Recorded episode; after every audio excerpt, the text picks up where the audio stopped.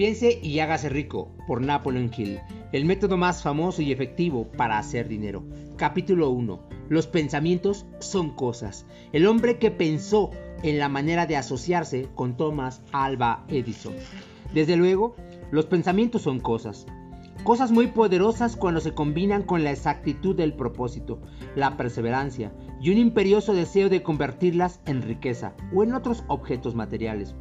Hace algunos años, Edwin C. Barnes descubrió lo cierto es que los hombres realmente piensan y se hacen ricos.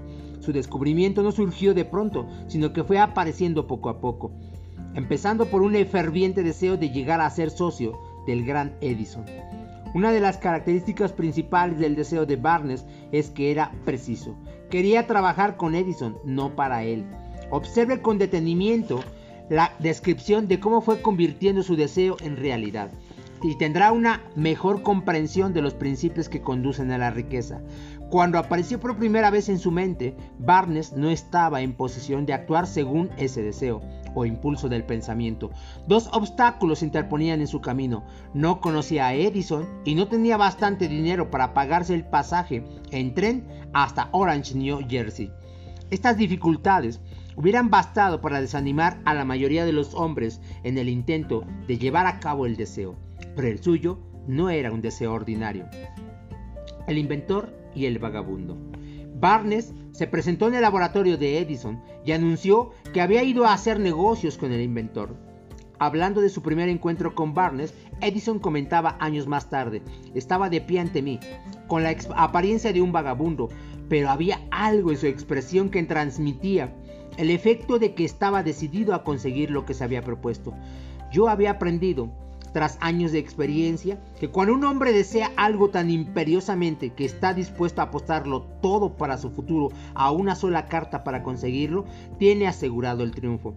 Le di la oportunidad que me pedía, porque vi que él estaba decidido a no ceder hasta obtener el éxito.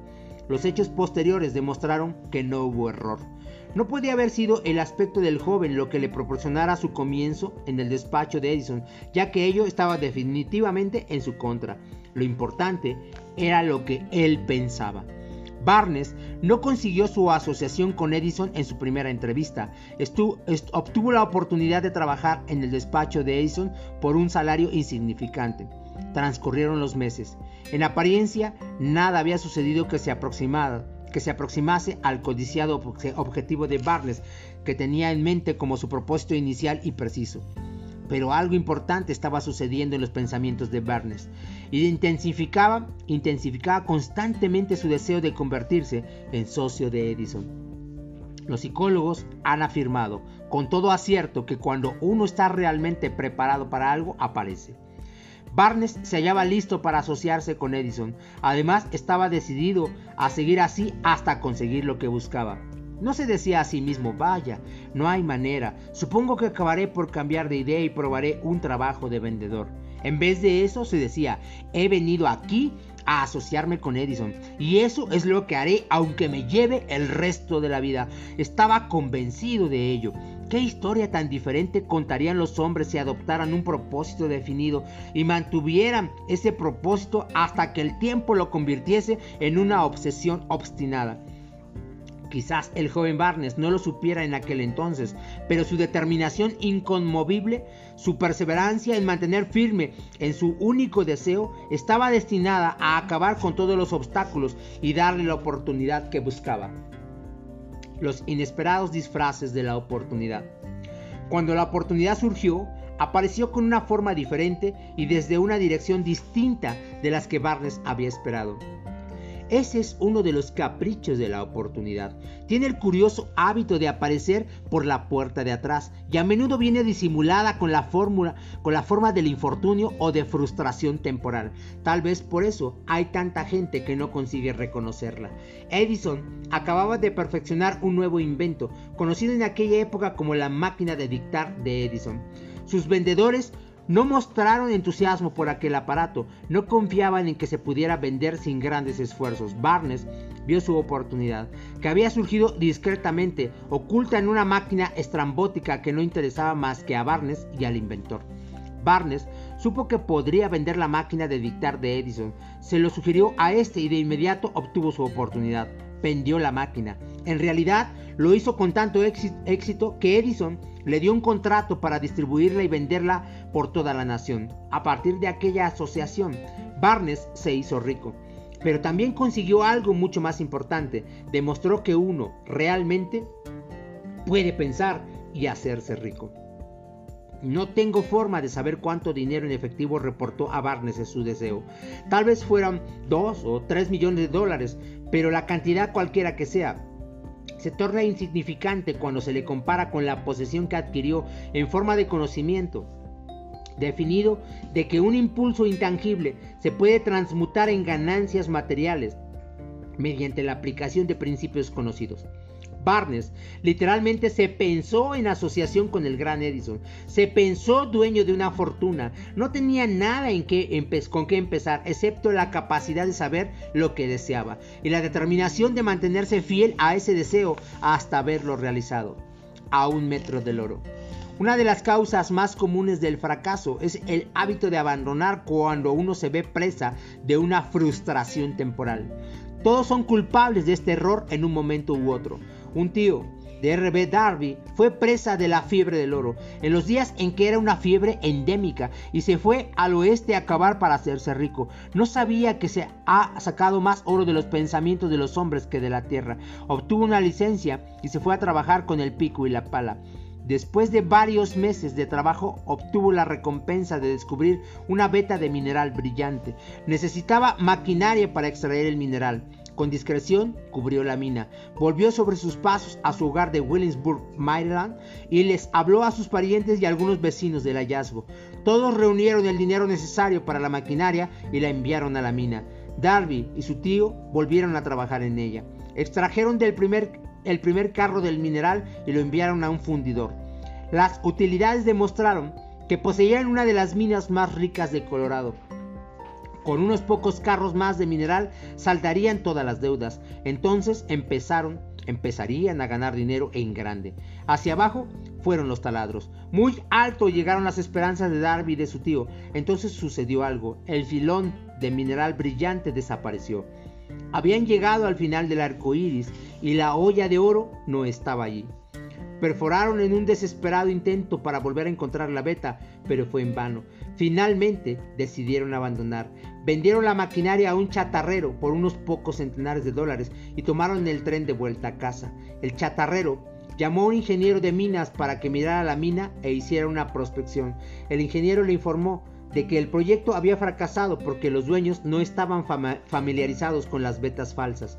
Sus cálculos indicaban que la beta reaparecería a un metro de donde los Darby habían dejado de perforar. Allí fue precisamente donde fue encontrada. El chatarrero extrajo millones de dólares en mineral de aquella mina porque supo buscar el asesoramiento de un experto antes de darse por vencido. Nunca me detendré porque me digan que no. Mucho tiempo después, Darby se, resarció sobradamente de su pérdida cuando descubrió que el deseo se puede transmutar en oro. Eso le ocurrió después de que ingresara en el negocio de la venta de seguros de vida. Recordando que había perdido una inmensa fortuna por haber dejado de perforar a un metro del oro, Darby aprovechó esa experiencia en el trabajo que había elegido con el sencillo método de decirse a sí mismo me detuve un metro del oro, pero nunca me detendré porque me digan no, cuando yo trate de venderles un seguro. Darby, se convirtió en uno de los pocos hombres que venden un millón de dólares anuales en seguros. Su tenacidad se la, había, se la debía a la lección que había aprendido de su deserción en el negocio de la mina de oro. Antes de que el éxito aparezca en la vida de cualquier hombre, es seguro que éste se encontrará se encontrará con muchas frustraciones temporales y tal vez con algún fracaso. Cuando la frustración se adueña del hombre, lo más fácil y más lógico que puede hacer es abandonar. Eso es lo que la mayoría de los hombres hace. Más de 500 de los hombres más prósperos que he conocido de los Estados Unidos le han dicho al autor que sus mayores éxitos surgieron un poco más allá del punto en que la frustración se había apoderado de ellos. El fracaso es un embustero con un mordaz sentido de la ironía y la malicia. Se deleita en hacernos tropezar cuando el éxito está a casi, casi a nuestro alcance. una lección de perseverancia de 50 centavos. Poco después de que Darby se doctorase en la Universidad de los Porrazos y decidiera aprovechar su experiencia en el asunto de la mina de oro, tuvo la buena fortuna de estar presente en una ocasión que le demostró que un no está muy lejos de no. Una tarde ayudaba a su tío a moler trigo en un viejo molino. Este dirigía una granja grande donde vivían cierto número de granjeros arrendatarios de color.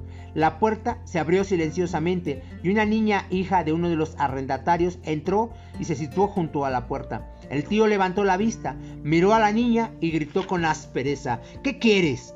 Mi mamá dice que le mande 50 centavos, respondió humilde la niña. Ni hablar, replicó el tío, y ahora vete a tu casa. Sí, señor, dijo la niña, pero no se movió. El tío siguió con su trabajo tan ocupado que no prestó atención a la niña y no se dio cuenta de que no se había marchado. Cuando volvió a levantar la mirada y la vio allí parada, gritó, He dicho que te vayas a tu casa. Ahora márchate o te daré una paliza. Sí, señor, dijo la niña, pero siguió inmóvil. El tío Dejó un saco de grano que estaba por echar en la tolva de molino, cogió una duela del barril y empezó a acercarse a la niña con una expresión poco tranquilizadora. Darby contuvo el aliento. Estaba seguro de hallarse a punto de presenciar una paliza. Sabía que su tío tenía un temperamento terrible. Cuando su tío llegó donde estaba la niña, ella dio un rápido paso al frente, le miró a los ojos y gritó con todas sus fuerzas, Mi mamá necesita sus 50 centavos. El tío se detuvo, la miró unos instantes y luego dejó lentamente la duela de barril a un lado, se metió la mano en el bolsillo y sacó medio dólar y se lo dio a la niña. Ella cogió el dinero y se encaminó despacio hacia la puerta, sin quitar los ojos del hombre al que, al que acababa de vencer. Después de, la de que la niña se hubo marchado, el tío se sentó en una caja y permaneció mirando por la ventana durante más de 10 minutos.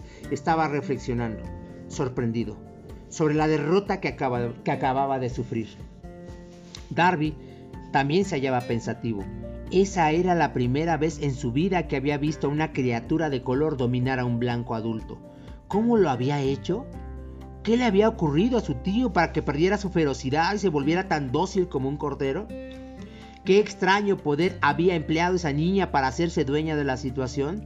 Estas y otras preguntas similares destellan en la mente de Darby, pero no halló las respuestas hasta muchos años después, cuando me relató la historia. Curiosamente, el relato de esta inusual experiencia la escuché en el viejo molino, el mismo sitio donde su tío recibió esa lección el extraño poder de una niña. En aquel viejo molino polvoriento, el señor Darby me relató la historia del extraño triunfo y terminó preguntándome, ¿cómo entiende esto? ¿Qué extraño poder tenía esa niña para dominar por completo a mi tío? La respuesta a esa pregunta la encontrará en los principios que se describen en este libro. La respuesta es categórica y completa, contiene detalles e instrucciones suficientes para que cualquiera comprenda y aplique la misma fuerza con la que ella se encontró de forma accidental. Manténgase alerta y observará el extraño poder que acudió en ayuda de la niña. Tendrá un atisbo de ese poder en el próximo capítulo. En alguna parte del libro encontrará una idea que aguzará sus poderes receptivos y repondrá, pondrá a su alcance para su propio beneficio ese mismo poder irresistible. La comprensión de él puede aparecer ante usted en el primer capítulo o tal vez surja en su conciencia más adelante. Puede presentarse en forma de una sola idea o quizá la encuentre en la naturaleza de un plan o en un propósito. Una vez más, puede hacerle volver sobre sus pasadas experiencias de frustración o de fracaso para aportar alguna lección mediante la cual usted recupere todo lo que había perdido en su fracaso. Después de haberle explicado al señor Darby el poder que la niña de color había empleado, quizás sin saberlo, él repasó enseguida sus 30 años de experiencia en la venta de seguros de vida y estuvo francamente de acuerdo en que su éxito en ese campo se debía en gran parte a la lección que había aprendido de la pequeña. El señor Darby señaló. Cada vez que un posible comprador trataba de deshacerse de mí sin hacerse, sin hacerse del seguro,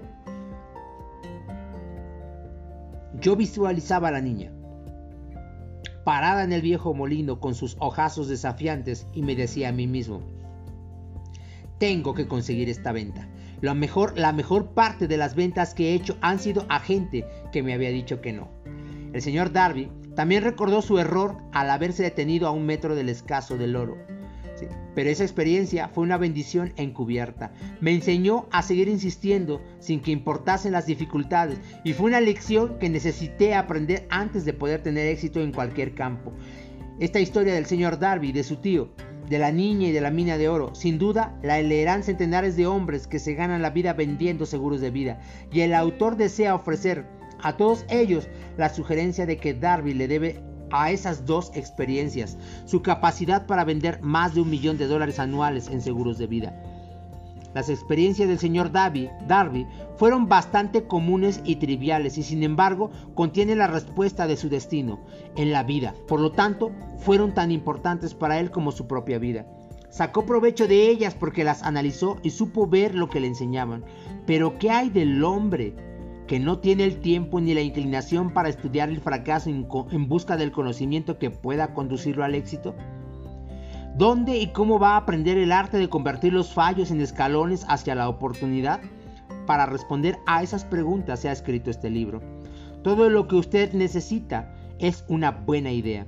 La respuesta se expone en una descripción de 13 principios, pero recuerde, a medida que vaya leyendo, que la respuesta que quizá usted está buscando a las preguntas que le han hecho reflexionar en los misterios de la vida, puede encontrarla en usted mismo, a través de alguna idea, plan o propósito, que tal vez surja en su cerebro durante la lectura.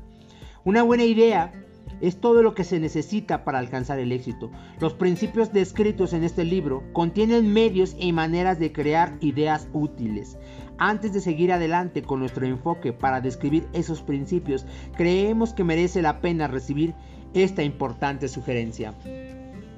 Cuando las riquezas empiezan a aparecer, lo hacen con tanta rapidez y en tal abundancia que uno se pregunta dónde habían estado escondidas durante todos estos años de necesidad.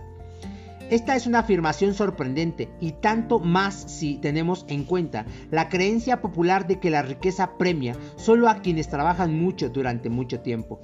Cuando usted comience a pensar y a hacerse rico, observará que la riqueza empieza a partir de un estado mental, con un propósito definido, con poco trabajo duro o sin ninguno. Usted o cualquier otra persona puede estar interesado en saber cómo adquirir ese estado mental que atraerá la riqueza. He pasado 25 años investigando porque también yo quería saber cómo los ricos llegan a ser ricos. Observe con mucha atención. Tan pronto como domine los principios de esta manera de pensar y empieza a seguir las instrucciones para aplicar esos principios, que su nivel económico empezará a crecer y que todo lo que usted toque comenzará a transmutarse en haberes de su propio beneficio. ¿Imposible? De ninguna manera. Una de las mayores debilidades de la especie humana es la típica familiaridad del hombre con la palabra imposible. Él conoce todas las reglas que no darán resultado, sabe todas las cosas que no se pueden hacer. Este libro se escribió para quienes buscan las reglas que han hecho que otros, de otras personas de provecho, y estén dispuestas a jugárselo todo con esas reglas. El fracaso asola a aquellos que se resignan a él con indiferencia. El objeto de este libro es ayudar a todo aquel que quiera a aprender el arte de cambiar de enfoque, del fracaso al éxito. Otra debilidad que se encuentra en conjunto en demasiadas personas es el hábito de medirlo todo, y a todos por sus propias impresiones y creencias creencias. Quienes lean esto creerán que jamás podrían, podrán pensar y hacerse ricos porque sus hábitos de pensamiento se han empantanado, empantanado en la pobreza, el deseo, la miseria, los errores y el fracaso. Estas personas desafortunadas me recuerdan a un chino distinguido que fue a Estados Unidos a recibir una educación americana. Acudía a la Universidad de Chicago. Un día, el presidente Harper se encontró con ese joven oriental en el campus. Se detuvo a charlar con él unos minutos y le preguntó qué le había impresionado como la característica más notable del pueblo estadounidense. Bueno, replicó el estudiante, la extraña forma de sus ojos. Tienen unos ojos rarísimos. ¿Qué decimos nosotros de los chinos? Nos negamos a creer lo que no entendemos. Pensamos tontamente que nuestras propias limitaciones son el patrón adecuado de las limitaciones. Por supuesto, los ojos de los demás son rarísimos porque no son iguales a los nuestros. El imposible motor V8 de Ford. Cuando Henry Ford decidió fabricar su famoso motor V8, quiso construir un motor con los 8 cilindros alojados en un solo bloque y dio instrucciones a sus ingenieros para que produjeran un prototipo del motor. El proyecto estaba ya volcado sobre el papel, pero los ingenieros acordaron que era de todo punto imposible embutir 8 cilindros en un motor de un solo bloque. Produzcanlo de todas maneras, dijo Ford. Pero es imposible, replicaron ellos. Adelante, ordenó Ford. Y no dejen de trabajar hasta haberlo conseguido, no importa cuánto tiempo haga falta. Los ingenieros pusieron manos a la obra. No tenían otra opción si querían seguir formando parte del equipo de Ford. Seis meses transcurrieron sin que obtuvieran resultados. Pasaron otros seis meses y todavía no había conseguido nada.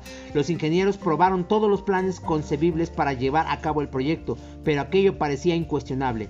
Era imposible. Al cabo de un año, Ford se reunió con los ingenieros que volvieron a informarle de que no habían hallado manera de cumplir sus órdenes. Sigan con el trabajo, dijo Ford. Quiero ese motor y lo tendré. Continuaron haciendo pruebas y entonces como por arte de magia el secreto quedó develado. La determinación de Ford había ganado una vez más. Quizás esta historia no esté descrita con precisión de detalles, pero las circunstancias y el resultado son los correctos. Deduzca de ella. Usted que desea y pensar y hacerse rico, el secreto de los millones de Ford sí se puede. No tendrá que buscar muy lejos. Henry Ford tuvo éxito porque comprendió y aplicó los principios del éxito. Uno de ellos es el deseo saber lo que uno quiere. Recuerde esta historia de Ford mientras lee y señale las líneas en que se describe el secreto de su extraordinaria proeza. Si pueden hacer esto, si usted es capaz de poner el dedo en el particular grupo de principios que hicieron rico a Henry Ford, usted puede igualar sus logros en casi cualquier oficio para el que esté preparado. ¿Por qué es usted el dueño de su destino? Cuando Hensley escribió sus proféticas palabras, soy el dueño de mi destino, soy el capitán de mi alma, debería habernos informado de que nosotros somos los dueños de nuestro destino, los capitanes de nuestra alma, porque tenemos el poder de controlar nuestros pensamientos. Debería habernos dicho que nuestro cerebro se magnetiza con los pensamientos dominantes que llevamos en la mente y que por mecanismos que nadie conoce bien, estos imanes atraen hacia nosotros las fuerzas, las personas, las circunstancias de la vida que armonizan con la naturaleza de nuestros pensamientos dominantes. Debería habernos dicho que antes de poder acumular riquezas en abundancia, tenemos que magnetizar nuestra mente con un intenso deseo. Un intenso deseo de riqueza, que hemos de tomar conciencia de la riqueza hasta que el deseo por el dinero nos conduzca a hacer planes definidos para adquirirlo. Pero al ser poeta, y no un filósofo, Hensley se contentó con afirmar una gran verdad de manera poética, dejando que sus lectores interpretaran el significado filosófico de sus líneas. Poco a poco, la verdad ha, sido, ha ido develándose, hasta que ahora parece cierto que los principios descritos en este libro contienen el secreto del dominio sobre nuestro destino económico, principios que pueden cambiar su destino. Ahora estamos preparados para examinar el primero de esos principios. Mantenga una actitud de apertura mental y recuerde, a medida que vaya leyendo, que no son invención de nadie, son principios que han funcionado para muchos hombres. Usted puede ponerlos a trabajar por su propio beneficio permanentemente. Verá qué fácil es. Hace algunos años pronuncié el discurso de la entrega de diplomas del Salem College en Salem, Virginia Occidental. Acentué el principio descrito en el, en el próximo capítulo con tal intensidad que uno de los miembros de la clase que obtendría el diploma se lo apropió y lo convirtió en parte de su forma de ver en la vida. Ese joven llegó a ser miembro del Congreso en un personaje eh, y un personaje importante en la administración de Franklin D. Roosevelt, me escribió una carta en la que se presenta con tanta claridad su opinión sobre el principio que trataremos en el próximo capítulo que he decidido publicarla como introducción a dicho capítulo. Le dará una idea a usted de los beneficios que le esperan. Estimado Napoleón. Dado que mi servicio como miembro del Congreso me ha proporcionado cierta comprensión de los problemas de hombres y mujeres, le escribo para ofrecerle una sugerencia que puede ser útil a millares de personas. En 1922, usted pronunció un discurso en la entrega de diplomas del Salem College, cuando yo era miembro de la clase que los recibiría. En aquel discurso, Usted plantó en mi mente una idea a la que debo la oportunidad que ahora tengo de servir a la gente de mi estado. Y que será responsable en gran medida de cualquier éxito que yo pueda alcanzar en el futuro. Recuerdo, como si hubiese sido ayer, la maravillosa descripción que usted hizo del método por el que Henry Ford, con muy pocos estudios, sin un dólar, sin amigos influyentes, llegó tan alto. Entonces resolví incluso, antes de que usted hubiera acabado su discurso, que me haría un lugar en la vida sin que importara cuántas dificultades tuviera que afrontar. Millares de jóvenes terminarían sus estudios universitarios este año y los años venideros. Cada uno de ellos estará buscando un mensaje tan alentador como el que yo recibí de usted. Querrán saber de dónde acudir, qué hacer, cómo empezar en la vida. Usted puede decírselo, porque ha ayudado a resolver los problemas de mucha gente. En Estados Unidos, hay en la actualidad miles de jóvenes que quisieran saber cómo convertir sus ideas en dinero. Gente que debe de empezar desde abajo, sin dinero, y amortizar sus pérdidas. Si alguien puede ayudarles, es usted. Si publica el libro, me gustaría tener el privilegio de, tener el primer ejemplar que salga de la imprenta autografiado por usted. Con mis mejores deseos, créame cordialmente suyo, Janice Radol. 35 años después de haber leído aquel discurso, fue un placer para mí regresar al Salem College, en 1957 para hacer el discurso de la entrega de diplomas. En aquel entonces recibí el título del doctor honorario de literatura del Salem College. Desde aquella ocasión, en 1922, he visto prosperar a Jenny Radolph hasta llegar a ser ejecutivo de una de las más importantes líneas aéreas de la nación, un orador muy inspirado y senador de Estados Unidos por Virginia Occidental.